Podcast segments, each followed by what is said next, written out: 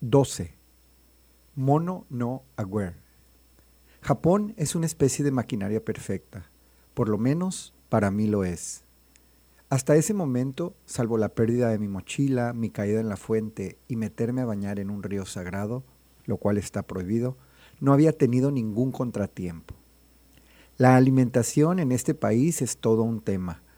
Los japoneses tienen una gastronomía extraordinaria y variada. Al contrario de lo que pueda parecer, comer en Japón es relativamente económico y la variedad va mucho más allá del sushi. Eso sí, la carne y fruta son extremadamente costosas. Debido a ello, la dieta de los japoneses se basa en verduras, carbohidratos como el arroz, el tofu y los fideos. La ciudad de Kobe es famosa, entre otras cosas, por la costosa carne de buey del mismo nombre. De acuerdo con la creencia popular, esta raza de terneras y vacas son hembras vírgenes o machos castrados que son alimentados con una cerveza diaria, cereales y forrajes de la más alta calidad, y son masajeados con sake. Aunque muchas de estas afirmaciones quizás no son reales, lo cierto es que la carne más cara del mundo, la de Kobe, tiene una textura, sabor y jugosidad que hacen que su precio ronde los 300 euros por kilo. Por otro lado, las tiendas de conveniencia, conocidas como combinis, son una manera rápida y económica de obtener genuina comida japonesa. Snacks como los onigiris, arroz blanco con forma de triángulo con diferentes rellenos, son un ejemplo perfecto de un alimento básico de la dieta japonesa que se puede comprar por alrededor de 100 yenes, el equivalente a un dólar. A diferencia de otras tiendas de este tipo de otros países que he conocido, la comida en combinis es segura, además de rica. La variedad de alimentos es amplia, incluye pasta, sushi, bowls de arroz, brochetas de res, pollo o cerdo y ensaladas todas las opciones a precios accesibles. Para quienes desean experimentar un aspecto genuino de la vida japonesa, estos lugares son una excelente opción, no solo por el costo, sino porque permiten maximizar el tiempo para continuar explorando. En este país está mal visto comer en la calle y mucho menos mientras se camina. De allí que las calles estén inmaculadamente limpias. La mayoría de combinis tienen mesas y sillas para hacerlo. Un combini japonés es mucho más que solo comida. En uno de estos oasis de uso múltiple, los clientes pueden imprimir, recargar sus celulares, comprar entradas para conciertos, pagar seguros de salud y tener Wi-Fi gratis. Hay una gran variedad de tiendas de este tipo, de las cuales las más comunes son 7-Eleven, Lawson y Family Mart están prácticamente en cada esquina. Por otro lado, si eliges para comer restaurantes establecidos, el precio depende del establecimiento, pero no hay por qué temer a la hora de elegir por no conocer el idioma o los platillos. Casi en todos los restaurantes cuentan con réplicas de plástico que exhiben en las vitrinas o a su entrada, las cuales imitan a la perfección los platillos reales. Dada la barrera idiomática, resultan una ingeniosa alternativa. En Kobe se produce el mejor sake, bebida alcohólica producida por la fermentación del arroz, conocido mundialmente. El karaoke tiene su origen en esta ciudad. Este, como pude constatarlo durante todo mi viaje, es de vital importancia en los momentos de esparcimiento y diversión. Sus vidas suelen ser complicadas, trabajan y estudian mucho, apenas tienen tiempo libre. El karaoke les sirve para desfogar y quitarse el estrés cantando. Incluso llegué a ver personas solas cantando y relajándose. En general, es habitual para los japoneses hacer muchas cosas de manera individual. Según estudios, los japoneses son hipersensibles al sonido. No es que escuchen mejor o puedan diferenciar tonalidades comparados con cualquier otra nacionalidad. Lo que sucede es que para ellos hablar, cantar o reír es considerado como ruido y eso puede incomodar a los demás. Mientras transitaba por algunas ciudades y pueblos durante mi viaje, a pesar de haber miles de personas y automóviles, el ruido era casi inexistente. Parecía que alguien hubiera apagado el audio. Sin duda, una sensación extraña que nunca había experimentado en ningún otro lugar. En Japón, las salas de karaoke aíslan el sonido entre cada habitación. Puedes estar con un grupo de amigos, cantar, bailar y reír, sin tener que preocuparte de que alguna persona se queje. Las personas van solas o en grupo para cantar, practicar algún instrumento o bailar. Hay otras personas que van simplemente para aliviar su estrés. Al gritar a todo volumen, expulsan la carga emocional negativa, a manera de catarsis, con la ventaja de que otras personas no reclamen por el alboroto. Existen edificios de varios pisos completamente acondicionados con salas de karaoke. El karaoke apareció por primera vez en Japón en 1970, cuando se inventó la posibilidad de cantar al son de una melodía grabada previamente siguiendo la letra de la canción de un libro. Daisuke Inou era un músico desconocido que tocaba en los clubes de Kobe. Un buen día, cuando un hombre de negocios le pidió que grabara música de fondo para acompañar su canto e impresionar a sus colegas, este le dijo a la revista Time, que esto le dio la idea de lo que se convirtió en las primeras máquinas de karaoke.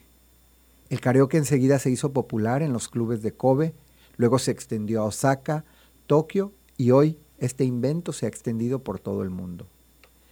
Inoue nunca patentó su invento, así que nunca se volvió rico gracias a él. En una reciente declaración compartía lo siguiente. Aunque nunca patenté mi creación y no me convertí en millonario, no me quejo, tengo más de lo que necesito. Ahora vivo en la cima de una montaña en Kobe con mi esposa, mi hija y mis tres nietas y mis ocho perros. Tengo buenos amigos y una familia que amo. No puedo evitar sonreír todos los días. Asumo mi responsabilidad y lo que he creado. Ante las situaciones de la vida podemos seguir dos caminos. Asumirnos como víctimas de las circunstancias y de los demás o responsabilizarnos por completo de todo y asumirnos como creadores. Quienes van por la vida responsabilizando a otras personas, victimizándose, entre otras cosas, esperan que sean los demás quienes los hagan felices. Sienten que todas las cosas malas les suceden a ellos. No tienen suficiente tiempo, dinero o apoyo. Tienen la creencia de que cuando han confiado los han decepcionado. Siempre esperan que las cosas salgan mal. Necesitan la aprobación de afuera.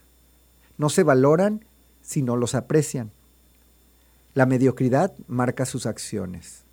No se hacen responsables de las cosas que generan. En cambio, los creadores responsables son felices dando y sirviendo a sí mismos y a otros. Se abren a recibir amor y se saben merecedores.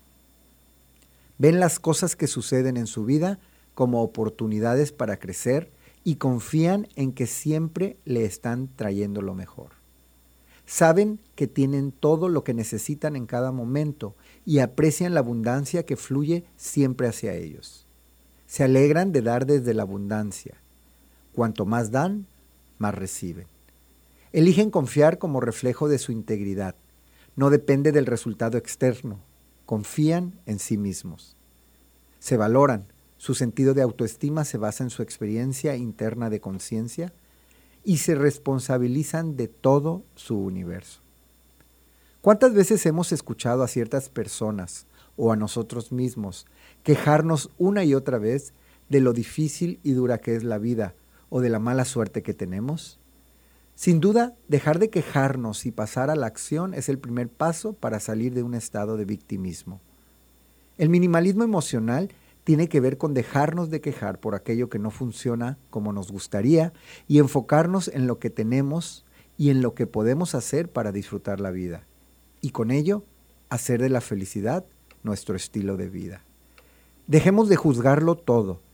Cada uno elige las acciones que toma. Aprendamos a reconocer lo que nos pasa. Negar la realidad nos impide avanzar. Aceptemos todo lo que generamos en nuestras vidas. La aceptación es un vehículo para conseguir la paz interior y la salud mental. Evitemos los pensamientos negativos. Nuestras emociones y acciones son el producto de ellos. Enfoquémonos en lo positivo. Quizá hay eventos que no tienen algo positivo, pero podemos fijar nuestra atención en todo lo bueno que tenemos a nuestro alrededor. Tomemos acción para cambiar lo que está en nuestras manos. Ser víctimas o responsables es una elección que podemos tomar momento a momento. Una pareja de hermanos había oído hablar a un sabio samurái recién llegado a la pequeña aldea en las faldas del monte Fuji.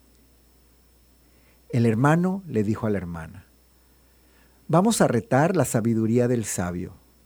Meteremos una mariposa azul entre nuestras manos. Nos dirigiremos a la casa del sabio y le preguntaremos, Señor sabio, ¿la mariposa azul que tengo entre mis manos está viva o está muerta? Si el sabio responde que está viva, uniremos las manos con la mariposa azul entre ellas y la haremos morir. Si el sabio responde que está muerta, abriremos las manos y la dejaremos volar. Habremos retado así su sabiduría. Según lo acordado, ambos hermanos se dirigieron a la ciudad. Se acercaron a la casa del sabio, llamaron a la puerta. El sabio abrió. Ellos elevaron sus manos con la mariposa azul a la altura de sus ojos y le preguntaron, Señor sabio, ¿la mariposa azul que tengo entre mis manos está viva o está muerta? El sabio respondió, depende de ti su vida está en tus manos. A pesar de las numerosas debilidades y áreas de oportunidad en algunos rubros, Japón ha mostrado al mundo la gran capacidad de reacción ante las adversidades. Siempre ha sido capaz de resurgir fortalecido contra todo pronóstico. Uno de sus secretos ha sido no darse el tiempo para victimizarse. En 1923, Tokio sufrió el terremoto más intenso que ha habido en cualquier lugar el gran terremoto de Canto.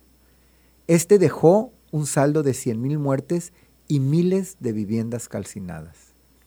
En 1945, dos décadas más tarde, Japón volvió a hacer frente al desastre y destrucción debido al estallido de la Segunda Guerra Mundial y sus terribles consecuencias, las bombas atómicas de Hiroshima y Nagasaki.